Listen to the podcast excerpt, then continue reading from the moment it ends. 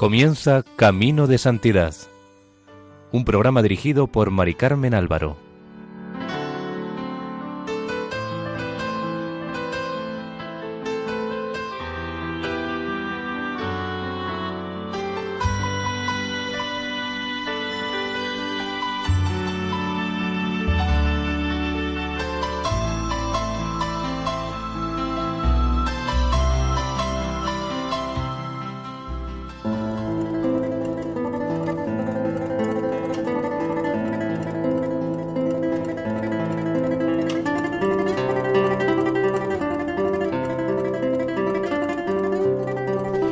Bienvenidos al programa Camino de Santidad, realizado por el equipo de Radio María en Castellón, Nuestra Señora del Lledo.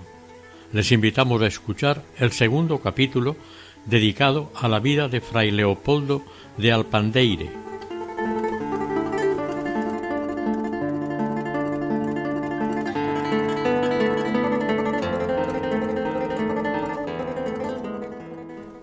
programa anterior terminamos con la penitencia que hacía fray Leopoldo en lo relativo a los alimentos. Uno de los enfermeros, fray Damián de la Rambla, detalló los alimentos que tomaba a diario en los últimos años en que ya estaba enfermo. Una taza de manzanilla con un trozo de pan para desayunar y cenar, y un plato de sopas de ajo en la comida. Esto no obedecía a que tuviera problemas digestivos, sino a su espíritu de mortificación y pobreza. Un día que el cocinero le preparó unas gachas para sustituir el consabido plato de sopas de ajo, le preguntó si le habían gustado, y fray Leopoldo le respondió Sí, hermano, estaban riquísimas, pero otra vez no les ponga tantas cosas, que soy un pobre capuchino. Otro día el mismo enfermero le preparó con todo su interés por cuidarle, además de la sopa, un plato de pescado que le envió con un novicio. Nuestro beato el pescado no lo aceptó y lo devolvió a la cocina, pero luego le surgieron problemas de conciencia cuando el superior fue a visitarle, le rogó Padre, impóngame una buena penitencia. Hoy he dado un mal ejemplo a un novicio por haberle hecho devolver a la cocina parte de la comida que me trajo. Era delicado con toda clase de gentes. Se interesaba por todos los miembros de la familia de conocidos o bienhechores, así como por todos sus problemas. Cuando se despedía lo hacía con estilo de buena educación campesina. Recomendaba dieran sus memorias a cualquier familiar ausente. Era lo que se dice un hombre cumplido, no por simple cortesía, sino por bondad. No hacía distinciones entre grandes y pequeños. Era rarísimo que consintiera en hacerse una fotografía él solo, por lo que hay muy pocas, sin embargo, no oponía ninguna resistencia si la fotografía era en grupo, ni tampoco si se lo mandaba a su superior, como cuando éste, a petición de un pintor, le hizo ir varias veces al estudio de dicho pintor para que posara, pues lo quería como modelo para pintar un San José. Su rostro tenía algo difícil de describir, sobre todo su mirada, un célebre dibujante lo vio en casa de unos amigos y cuando alguien le dijo que le podría interesar como modelo, respondió que era muy difícil de dibujar, porque sería casi imposible dibujar lo que llevaba dentro. De su mirada hablan cuantos le conocieron. Era de una profundidad sin límites, pero con matices muy complejos. Algunos se limitarían a comentar que llamaba poderosamente la atención. Otros que tanto podría decirse que acariciaba con la vista como que miraba sin ver. Quizá estuviera más en lo cierto quien insinuó que fray Leopoldo parecía estar viendo más las almas que los cuerpos. Lo que está claro es que era la expresión más genuina del candor de su alma cristalina y jubilosa. Ese algo indefinido que ha quedado en parte en alguna de sus fotografías. La gente comentaba que tenía mirada de niño o de ángel. El prestigioso poeta padre Gonzalo de Córdoba, que le conoció en su ancianidad, dijo de él Y tanto a Dios se ha acercado que de presencia divina los ojos se le han llenado. Fray Leopoldo se creía todo lo que le decían. Para ser crédulo es preciso tener un corazón muy limpio y la mente muy sana. Le parecía increíble la mentira en labios de cristianos, ni siquiera en broma. Como anécdota diremos que un día que estaban los otros frailes divirtiéndose a costa suya, Contaron que, estando de cocinero, al pedirle un huevo cocido, pero un tanto blando, lo dejó doble tiempo hirviendo para que se ablandara mejor. Alguien le preguntó si era verdad y su respuesta fue Yo no me acuerdo, pero si lo dicen no creo que mientan. Otra vez, ya muy avanzada su enfermedad, con motivo de los traslados capitulares, se le ocurrió a su enfermero gastarle la broma de que había sido trasladado a Sanlúcar de Barrameda, lo cual era tan absurdo que al enfermero no se le ocurrió desmentirlo. Y al día siguiente, cuando llegó a la celda del hermano, lo encontró recogiendo las pocas pertenencias que tenía, dispuesto a irse a Sanlúcar. El enfermero se disculpó pero fray Leopoldo siguió tan imperturbable como cuando le dijo que se iba destinado. Este espíritu confiado era consecuencia de la sinceridad de su carácter. Era sincero hasta con sus propias debilidades, comentaba su incapacidad para conseguir la perfección de su estado, y ya anciano las muchas tentaciones que soportaba pero aunque contaba esto, era muy reservado en lo concerniente a su intimidad espiritual. Era sensible, reservado, con una enorme vida interior, pero ésta la protegía y reservaba para Dios y él. Deseaba y buscaba la soledad, pero como Dios le exigiera la renuncia a la vida sosegada del claustro, para que diera testimonio en medio del mundo, lo aceptó sin oponer resistencia. Aunque por naturaleza era de ánimo variable, por virtud era el hombre más equilibrado que se pueda imaginar, sorprendentemente equilibrado, aunque en su interior rugiesen tormentas de tentaciones o contrariedades, por fuera no se le notaba nada. Al contrario, su vida transcurría como si fuera un remanso de paz. La violencia interior que esto le suponía es fácil de imaginar. En cierta ocasión pidió permiso al superior para plantar parras a lo largo del camino de la huerta, que tenía unos doscientos metros. Pidió sarmientos seleccionados y, aprovechando la hora de la siesta, los fue plantando durante varios días. Sin duda, la visión futura del largo paseo lleno de sombra de las parras le hacía ilusión. Pero cierto día un hermano arrancó todos los sarmientos y los arrojó a la leñera. Seguro que nuestro beato no debió de sentir deseos de reír la ocurrencia, pero nadie notó en él la menor indignación, a la que tenía derecho con toda la razón del mundo. Fray Leopoldo pensó que aquello tenía que saberlo el superior, pero no quería que el autor de la fechoría fuera castigado por ello.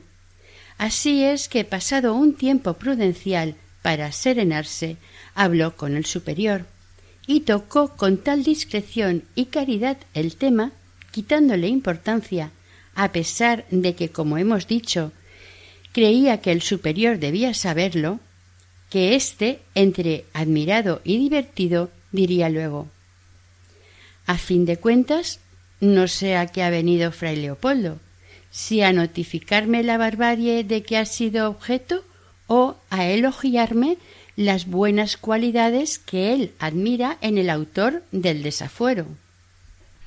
Pero había algo que le hacía perder el control de sí mismo, que le llamaran santo o le trataran como tal. Algunos de estos arranques fueron en desprestigio de su fama de santo. Un día iba en el tranvía y una mujer le cuchicheó al oído a otra. ¿Ves aquel frailecico que va ahí sentado? Es fray Leopoldo. Es un santo. La buena señora se acercó a nuestro santo y empezó a tocarlo y a hacerle piadosas demostraciones de afecto. El hermano, en un arrebato de santa ira, le dijo Señora, por el amor de Dios, yo no soy más que un pobre pecador. Aquella reacción no compaginaba con lo que la señora se imaginaba y quedó totalmente decepcionada. Más tarde comentaría que no me hablen más de la santidad de fray Leopoldo. No era más que un fraile con mal genio. Cuando sucedían algunas cosas de estas, los que convivían con él repetidas veces aseguraron que se le notaba un gran desconcierto y enseguida intuían que alguien le había tratado como si fuera un santo. Otro día, un fraile le vio subir las escaleras de clausura bastante nervioso y encendido, y se dijo apuesto a que acaban de llamarle santo. Entonces bajó a la portería y efectivamente se encontró a dos mujeres confusas. Habían traído a un niño enfermo y sin más le habían pedido que como santo le curase. Salió huyendo sin decir ni una palabra. Le resultaba muy duro soportar que algunas personas creyeran en sus virtudes sabiéndose lleno de imperfecciones. Si sabré yo lo que soy.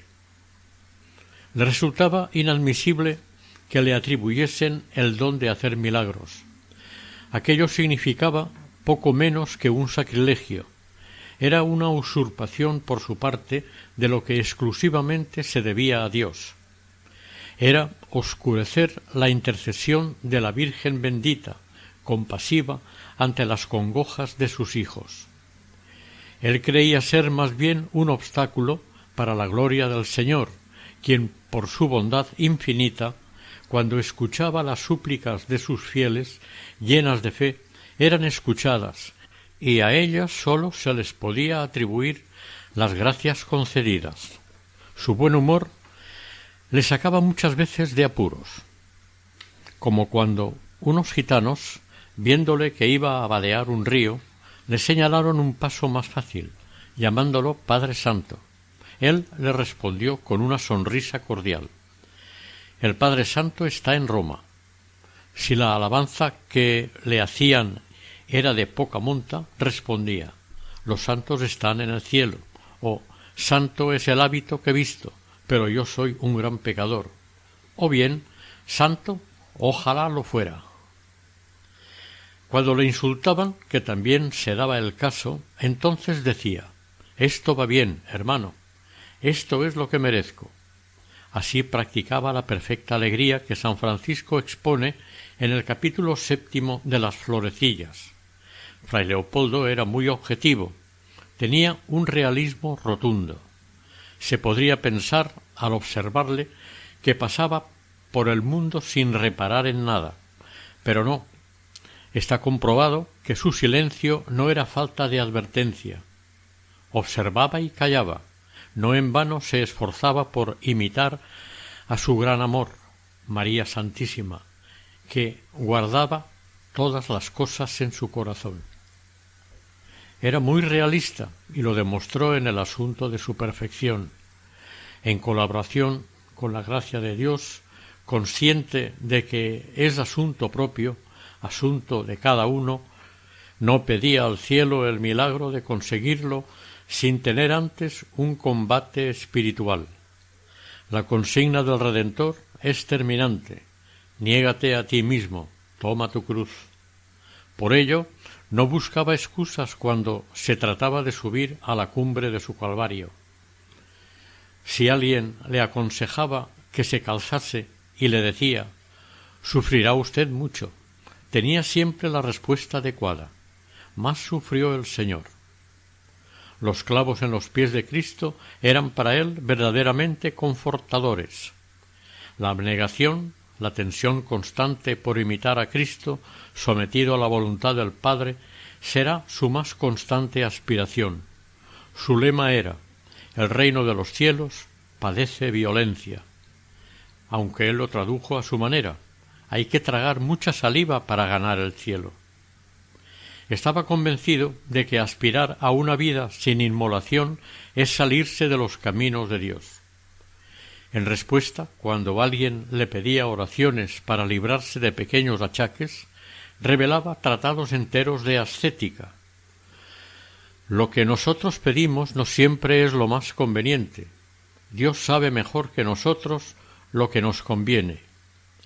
Nos viene bien algún sufrimiento para no olvidarnos de Dios. Aconsejaba la penitencia como algo forzoso, inevitable, pero lo hacía con palabras un tanto humorísticas. Hay que darle muchos palos al borriquito. Fray Leopoldo empezó su oficio de limosnero en salidas a los pueblos como ayudante del titular del limosnero del convento de Granada.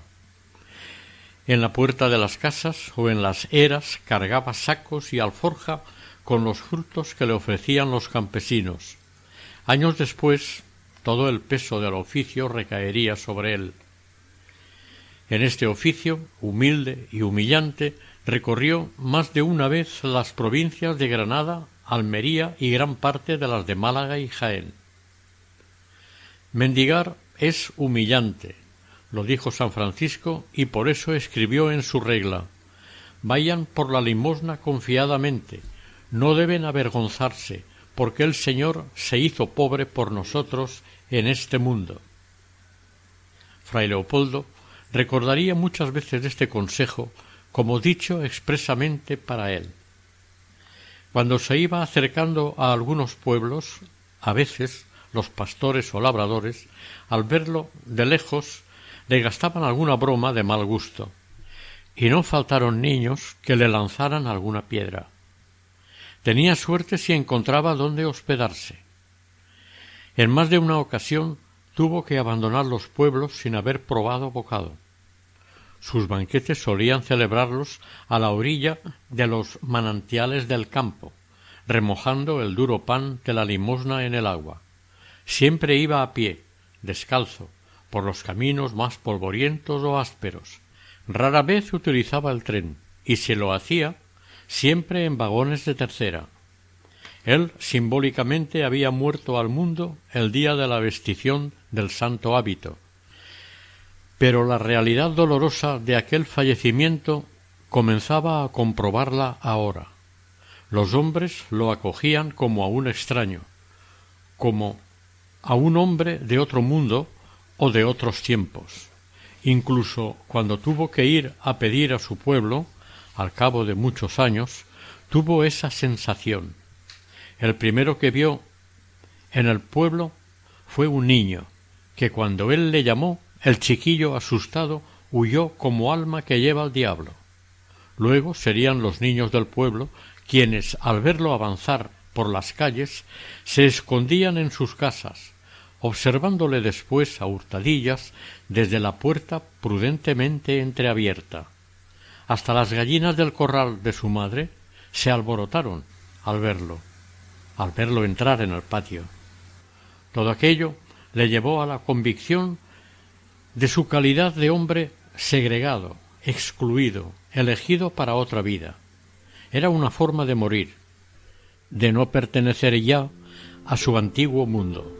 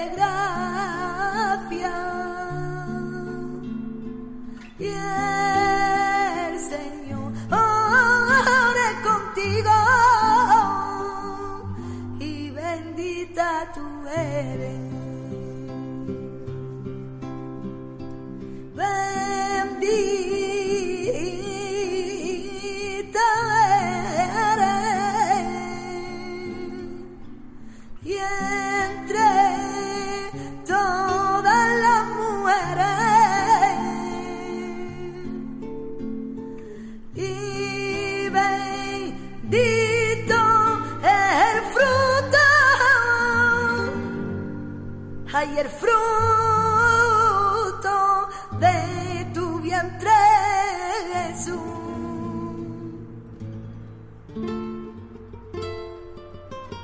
Durante gran parte de sus años de limosnero, el anticlericalismo estaba de moda y a nuestro beato le tocó soportar cuando no agresiones, insolencias. Eran tiempos en que la anarquía campaba a sus anchas, la Iglesia era perseguida, difamada, desprestigiada, y Fray Leopoldo padeció hasta extremos increíbles este clima de odio y antipatía. En los pueblos se encontró con chicos desaprensivos que, azuzados o no por mayores malintencionados, se divertían en grande con nuestro pobre fraile, abucheándole y tirándole piedras e inmundicias. En cierta localidad la lluvia de piedras fue tan feroz que creyó que había llegado el último día de su vida. Postrado de rodillas, con los brazos en cruz, esperaba ya la muerte. Y muy mal lo hubiera pasado si Dios no hubiera acudido en su auxilio mediante la presencia de personas de autoridad que dispersaron a la chusma. Nos podríamos preguntar si los superiores tenían tan poca caridad como para enviarlo a pedir corriendo tan serios peligros, pero los superiores no estaban al tanto de los malos tratos que recibía. Nunca contó nada, quizás para no crearles problemas de conciencia, ya que si lo enviaban a pedir era porque se necesitaban las limosnas. Los superiores no podían adivinar semejantes riesgos, porque fray Leopoldo Cuanto peor lo pasaba, más satisfecho regresaba al convento. En los recorridos del limosnero más de una vez tuvo que dormir en el atrio de la iglesia del pueblo. Un cacique de pueblo quiso un día lucirse ante sus convencinos y llamó a nuestro hermano al verle cruzar la plaza. Le preguntó quién era y fray Leopoldo le dijo que un hijo de San Francisco. El otro le respondió que no sabía que San Francisco tuviera hijos. Aquello provocó la risa de los aduladores presentes. Y Fray Leopoldo siguió. No somos hijos de su sangre, sino de su espíritu. Al preguntarle el cacique a qué se dedicaban, él respondió a hacer el bien. ¿Y qué bien puedes hacer tú si lo que haces es pedir?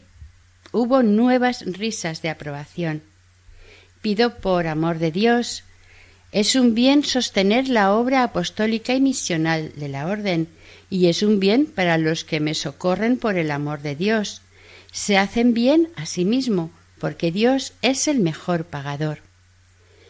Resumiendo diremos que el otro le dijo que aquello eran tonterías y lo que hacían era vivir del cuento, y para que viese que no tenía nada contra él, le ofreció un duro de plata.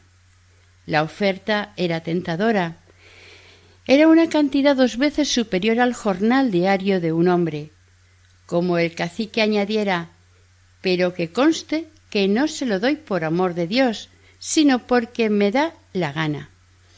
Fray Leopoldo le contestó con moderación Quédese usted con su dinero. Yo no recibo nada si no es por amor de Dios.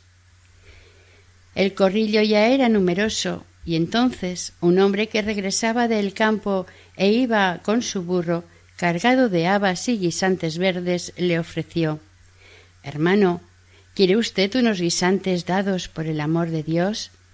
Fray Leopoldo le respondió Con mucho gusto y yo le prometo que el Señor se lo pagará con creces. Y con agradecimiento desgranó una vaina y se tomó los granos en presencia de todos, animándoles a practicar toda buena obra por amor de Dios, que es el único que sabe recompensarlas. Otra vez fue a un pueblo donde muchos de los vecinos eran protestantes, debido a que hasta hacía algunos años aquel término había sido posesión de un aristócrata inglés. Los del pueblo de al lado le advirtieron que no fuera allí, pero aunque él no buscaba disputas ni compromisos, creía un acto de cobardía dejar de confesar a Cristo allí donde él le llevaba, para dar testimonio. Para evitar problemas, lo primero que hizo al llegar al pueblo fue presentarse al alcalde, el cual amablemente no sólo le autorizó, sino que además le facilitó un muchacho para que lo acompañara por el pueblo. Fray Leopoldo hizo un recorrido rápido, ya que no le gustaba abusar, y antes de marcharse volvió al ayuntamiento para dar gracias al alcalde y le ofreció una estampa de la Virgen. Este aceptó y a cambio le ofreció una Biblia, que nuestro fraile también aceptó. Pero cuando fray Leopoldo, al ojearla, vio que era protestante, se entabló una lucha en su noble corazón. Por un lado se sentía agradecido por la buena acogida de que había sido objeto y por otro estaba su fidelidad a la Iglesia como buen católico. Así es que cogió la Biblia y a los allí presentes les dijo que cuando no llevan la aprobación eclesiástica no deben leerse, ya que contradicen las enseñanzas de la Iglesia católica y son un peligro para la fe. Sin más, la rompió como testimonio de adhesión inquebrantable a la fe que profesaba. Fray Leopoldo no poseía una inteligencia muy brillante, pero sí gozaba de un sentido común fuera de lo normal, desempeñaba su cargo de manera admirable y llevaba la vida de un verdadero mendigo. Decía que un pobre no es exigente, no se permite lujos ni comodidades, ni alimentos impropios de su clase. Soporta las vejaciones de los prójimos. Y él, como tal, se comportaba. Además, su voto de pobreza capuchina le exigía la pobreza interna desapego de las limosnas que recibía y no utilizarlas a su gusto y deseo, cosa que le es permitida al más pobre de los mendigos. No le gustaban las recomendaciones, como buen pobre que era. Un día que iba pidiendo por la provincia, se encontró con una señora de Granada que veraneaba en el pueblo a donde había ido a pedir. Ella, que veneraba a nuestro hermano, quiso ayudarle y como tenía influencia en el pueblo, se ofreció para acompañarlo por lo menos en sus visitas a las casas principales. Pensaba que su presencia obligaría a muchos a ser más espléndidos en su donativo. Fray Leopoldo sin duda debió de pensar cómo se hubiera comportado San Francisco en aquella situación, y la respuesta la tuvo clara, por lo que le dijo Señora, el que tiene que pedir limosna soy yo. Él solo, sin forzar a nadie, fue recogiendo lo que las buenas gentes quisieron darle. Las órdenes mendicantes no pueden mendigar en otras diócesis que no sean la suya, si no tienen permiso del obispo de la diócesis a la que quieren ir, por lo que alguna vez tuvo que desviarse de su camino por estar en su provincia, pero que en parte pertenecía a otra diócesis. En una de estas situaciones, dudando sobre el camino a seguir, tiró por un camino bordeado de árboles. Le salió un chaval de unos doce años, quien después de preguntarle quién era, lo llevó a su casa y antes de llegar le dijo Como vendrá cansado, quédese aquí y coma de estos melocotones yo voy a avisar a mi madre. La mujer que salió rápidamente antes de que su hijo llegara a la puerta le recibió con grandes honores y le ofreció cuanto tenía y más cuando lo reconoció, ya que lo había conocido en Granada cuando estuvo allí sirviendo. Tras ponerle la cena con cariño y devoción, le ofrecieron cama, a lo que fray Leopoldo se negó, porque adivinó que le cedían la suya. Por más que insistieron, quiso irse al establo donde se hizo su cama. Allí se sintió gozoso, recordando el establo de Belén. A la mañana siguiente, según su costumbre, se despidió de la familia dándoles de recuerdo algunos objetos religiosos, además de la promesa de sus oraciones. Salió de allí con el corazón enternecido e implorando para ellos las bendiciones del cielo. Cuando recordaba estas buenas acciones hechas con él, su tono de voz delataba las emociones que sentía. Lo que nunca mencionaba eran las pedradas, incidentes y peligros que padeció en su oficio de limosnero. Fray Leopoldo era el encargado de despertar a la comunidad, pero no se sabe a qué hora se levantaba él. Si algún religioso iba al coro de madrugada, era rarísimo que no viera la silueta sobre las gradas del altar en actitud devota. Cuando llegaba la hora de despertar a la comunidad, cogía la matraca e iba a la celda del superior para que le diera la bendición. Después seguía por los claustros haciéndola sonar. Inmediatamente se ocupaba de los enfermos y de su propio aseo personal.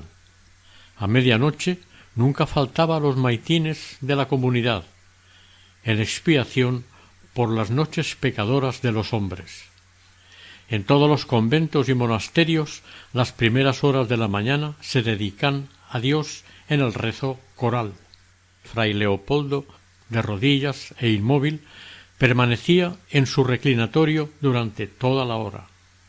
Después ayudaba en la sacristía y en el altar. Nunca dejó de ayudar aunque fuera una misa. Había personas que averiguaban la misa que él ayudaba porque decían que sentían más devoción.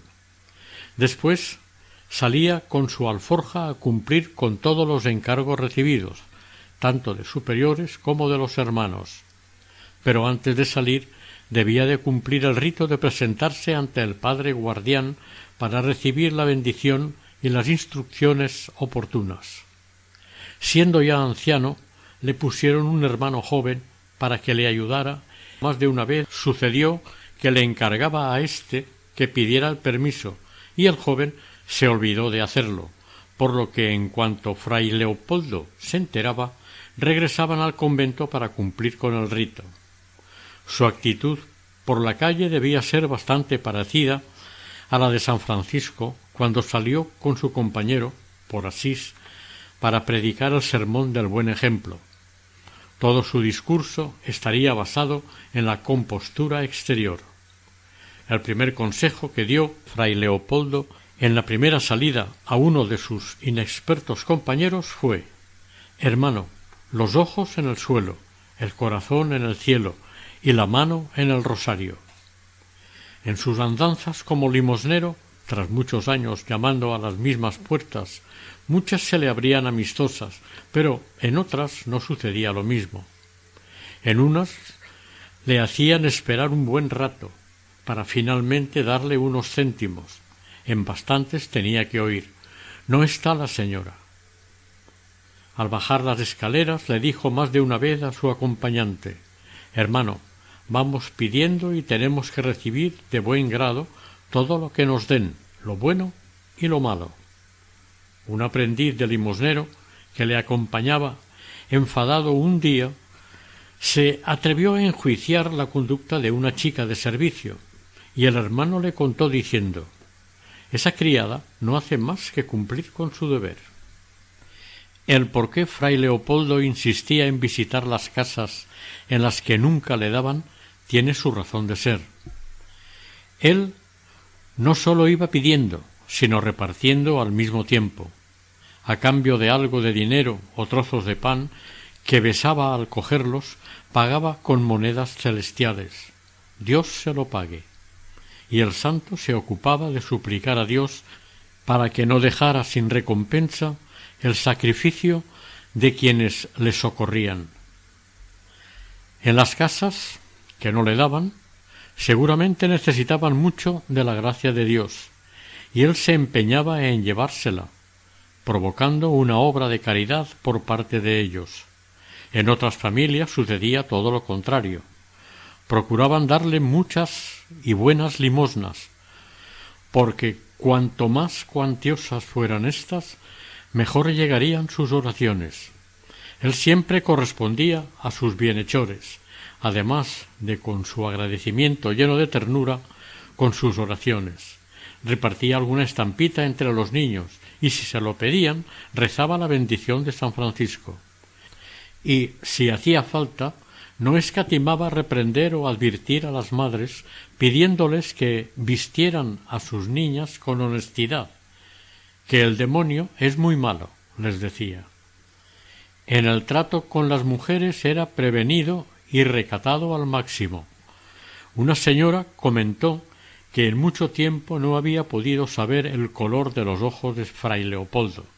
Su mirada limpia, tan de niño, era un prodigio de modestia, pero no era ñoño en absoluto. Era muy humano y trataba con delicadeza los temas delicados, como el que en todo venera la mano del Creador.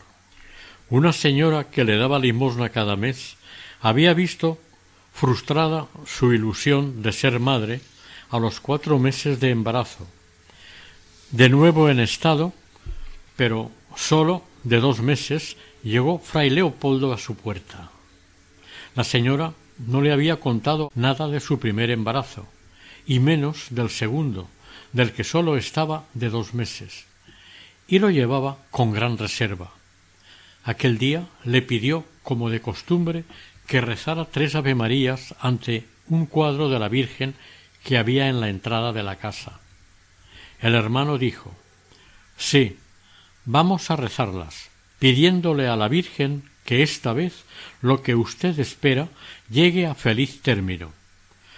La señora confesaría después que nunca había sentido una impresión como la que le produjeron estas inesperadas palabras.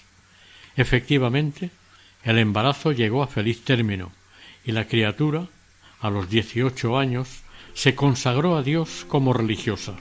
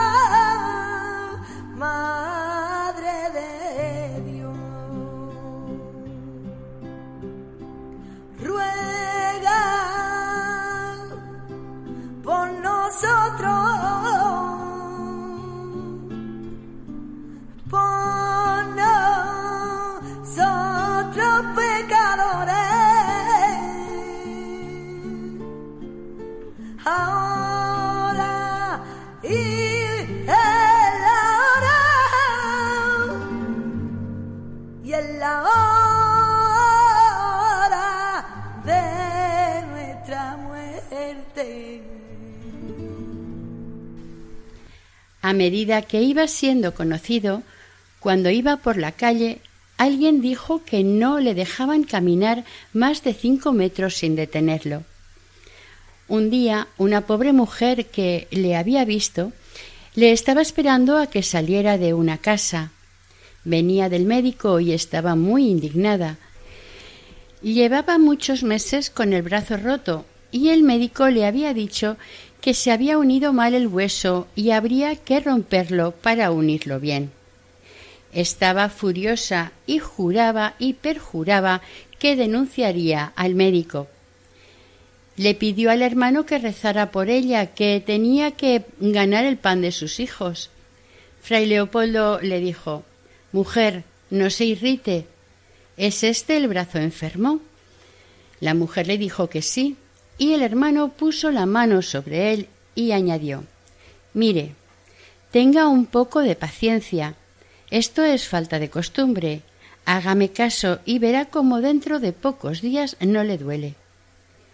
La mujer contó que, un poco animada por las palabras del hermano, se fue a casa y apenas hubo llegado, sintió un dolor muy agudo en el brazo que se le calmó de repente nunca más le volvió a doler, a pesar de trabajar con él como antes de la fractura.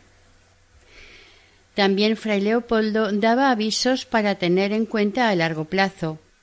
Varias veces avisó a la madre de una niña de que no la operaran, y una vez ya fallecido el hermano, tenían que operarla preciso. La encomendaron a él y no hizo falta la operación.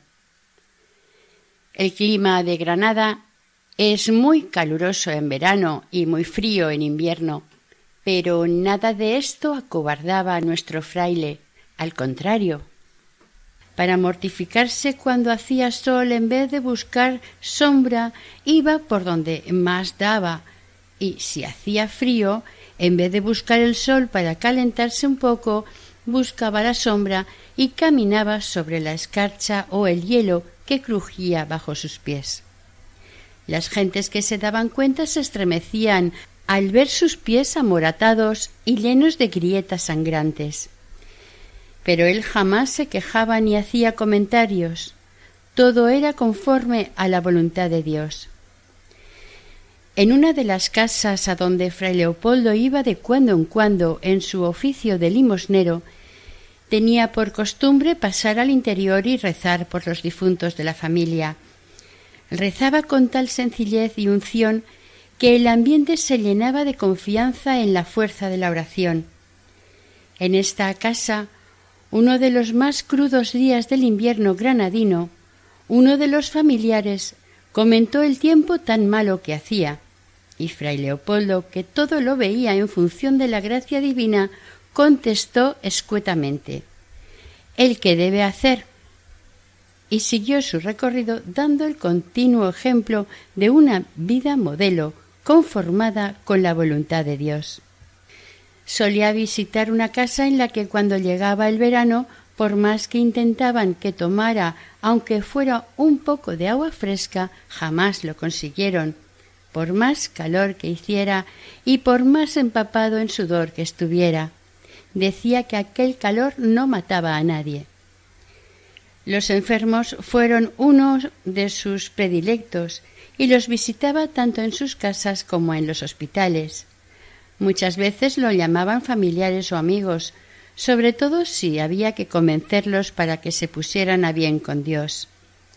Más de una vez apareció como llevado por la providencia, como cuando se presentó en el sanatorio de la Purísima donde estaba un chico para que le hicieran unas pruebas. Tenía escayolada una pierna a causa de un tumor blanco en la rodilla. En aquellos tiempos, si se conseguía salvar la pierna, ésta quedaba rígida de por vida. Una monjita, la Madre Espíritu Santo, le pidió al hermano, al verlo allí, que visitara al muchacho, pues aunque su enfermedad no tenía remedio, al menos le podría proporcionar consuelo. Apenas el hermano estuvo junto al chico y después de que éste le explicara lo que le ocurría, se entabló este diálogo. ¿Tienes fe en Dios? Sí, hermano. ¿Y tú crees que la Virgen puede curarte? Ya lo creo que sí. Ea, pues, pon toda tu confianza en Dios y en la Virgen, que ya lo creo que puedes curarte, y vamos a rezar tres Ave Marías suplicando este favor. Durante el rezo, el hermano estaba plenamente concentrado y la Madre Espíritu Santo tomó con suma cautela el extremo del cordón del santo y con él hizo una señal de la cruz sobre la rodilla enferma. Apenas se había ido fray Leopoldo, el muchacho comenzó a dar gritos. Al acudir las religiosas y enfermeros, lo encontraron pálido y sudoroso. Les explicó que la rodilla le había dado un crujido muy fuerte y después le había entrado un dolor muy agudo que ya iba cediendo. Días después, al hacerle una radiografía, los médicos vieron asombrados que no había ni rastro del tumor. Mucha gente acudía al santo para contarle sus cuitas y consultarle sus problemas. Él decía que se había metido a fraile para quitarse del mundo, pero le había salido mal. Un anochecer, cuando estaba apagando las velas en la iglesia del convento, una señora le llamó. Quería exponerle un caso de conciencia.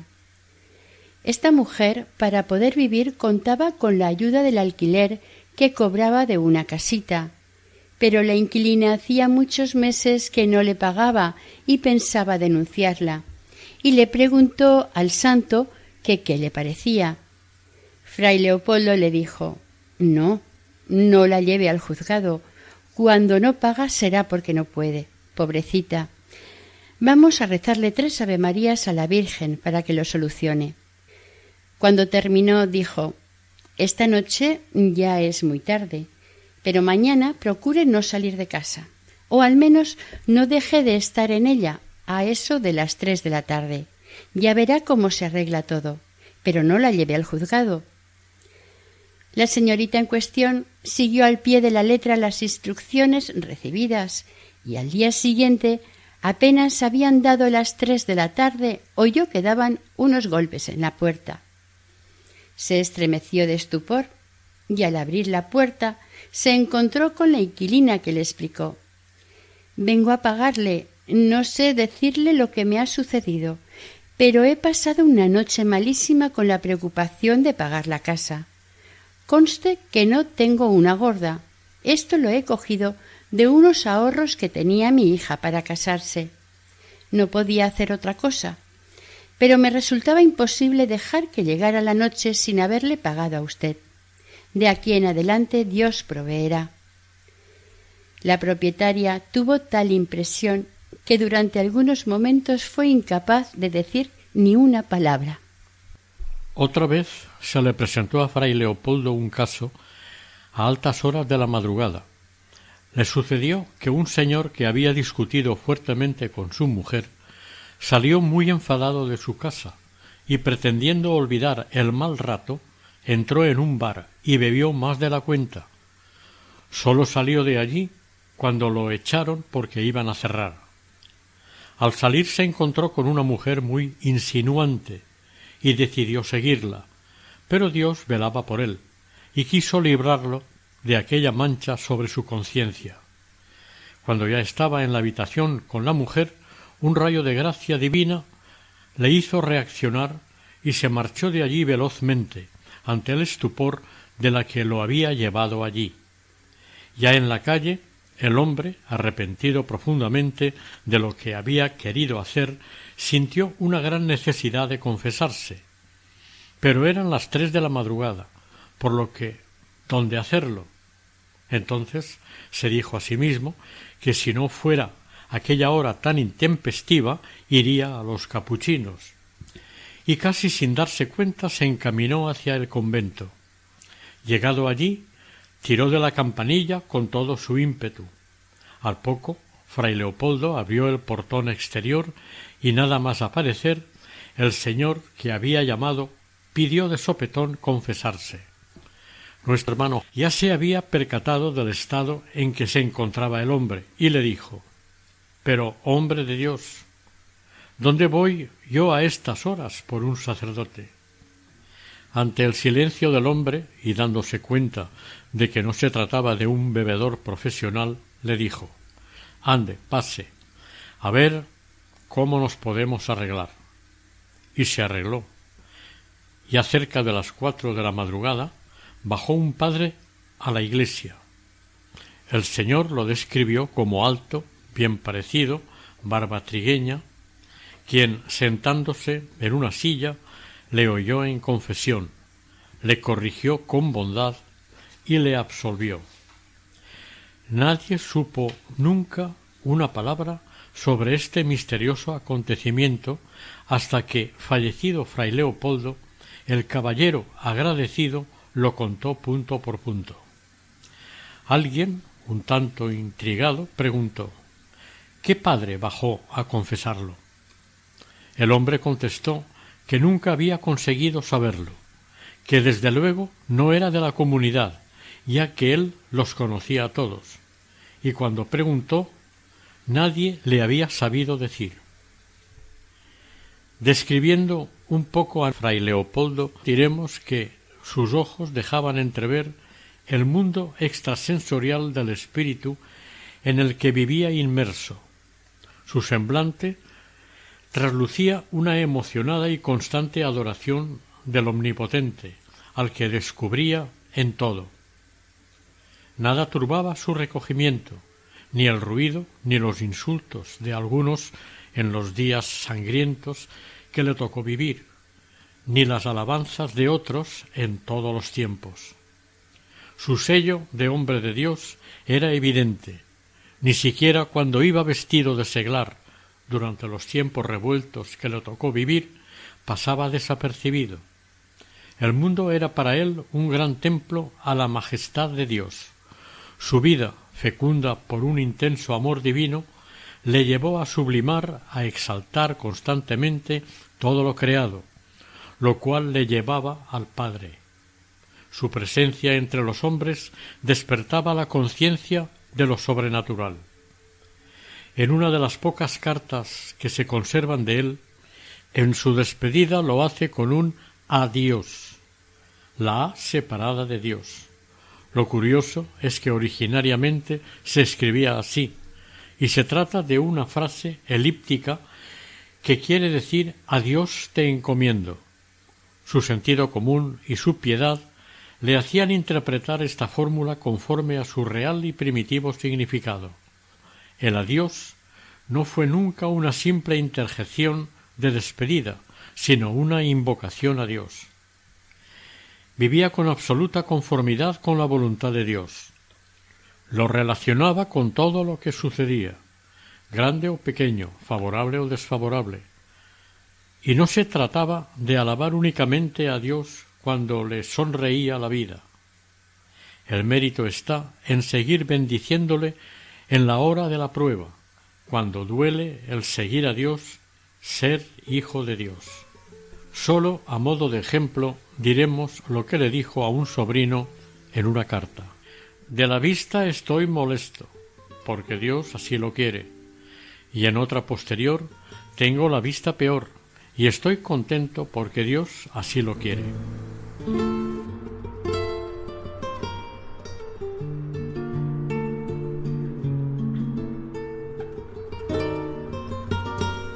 Oración. Señor, tú que dijiste, el que se humilla será enaltecido, vuelve los ojos de tu misericordia a las virtudes que practicó tu fiel servidor Fray Leopoldo de Alpandeire, y haz que también nosotros vivamos humildes y puros en tu santo servicio. Dígnate glorificar a tu siervo en la tierra y concédenos, por su intercesión, la gracia que te pedimos si es de tu divino agrado. Amén.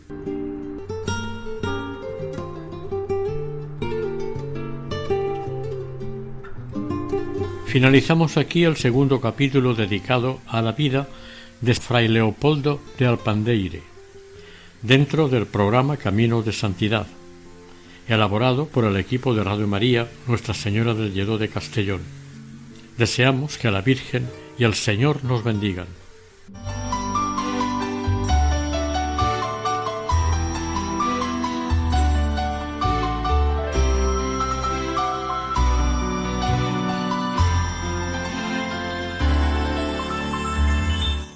Camino de Santidad. Un programa dirigido por Mari Carmen Álvaro.